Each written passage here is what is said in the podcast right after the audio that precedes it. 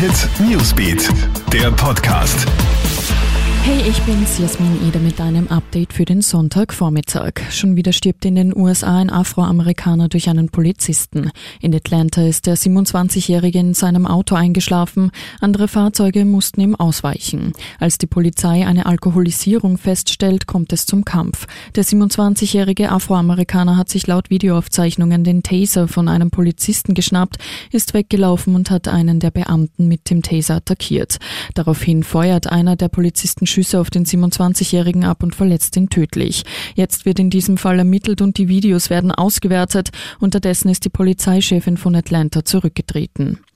China meldet den höchsten Anstieg an Neuinfektionen mit dem Coronavirus seit April. Innerhalb eines Tages sollen 57 neue Fälle dazugekommen sein. 36 davon sollen demnach in der Hauptstadt Peking aufgetreten sein. Das Virus soll laut Gesundheitsbehörden aus dem Ausland eingeschleppt worden sein.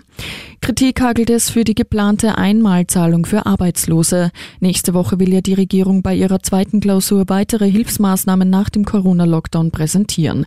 Neben einem Familienbonus soll es auch eine Einmalzahlung für Arbeitslose geben. Und das sorgt für Kritik, denn FPÖ und SPÖ fordern seit Wochen eine generelle Erhöhung des Arbeitslosengeldes.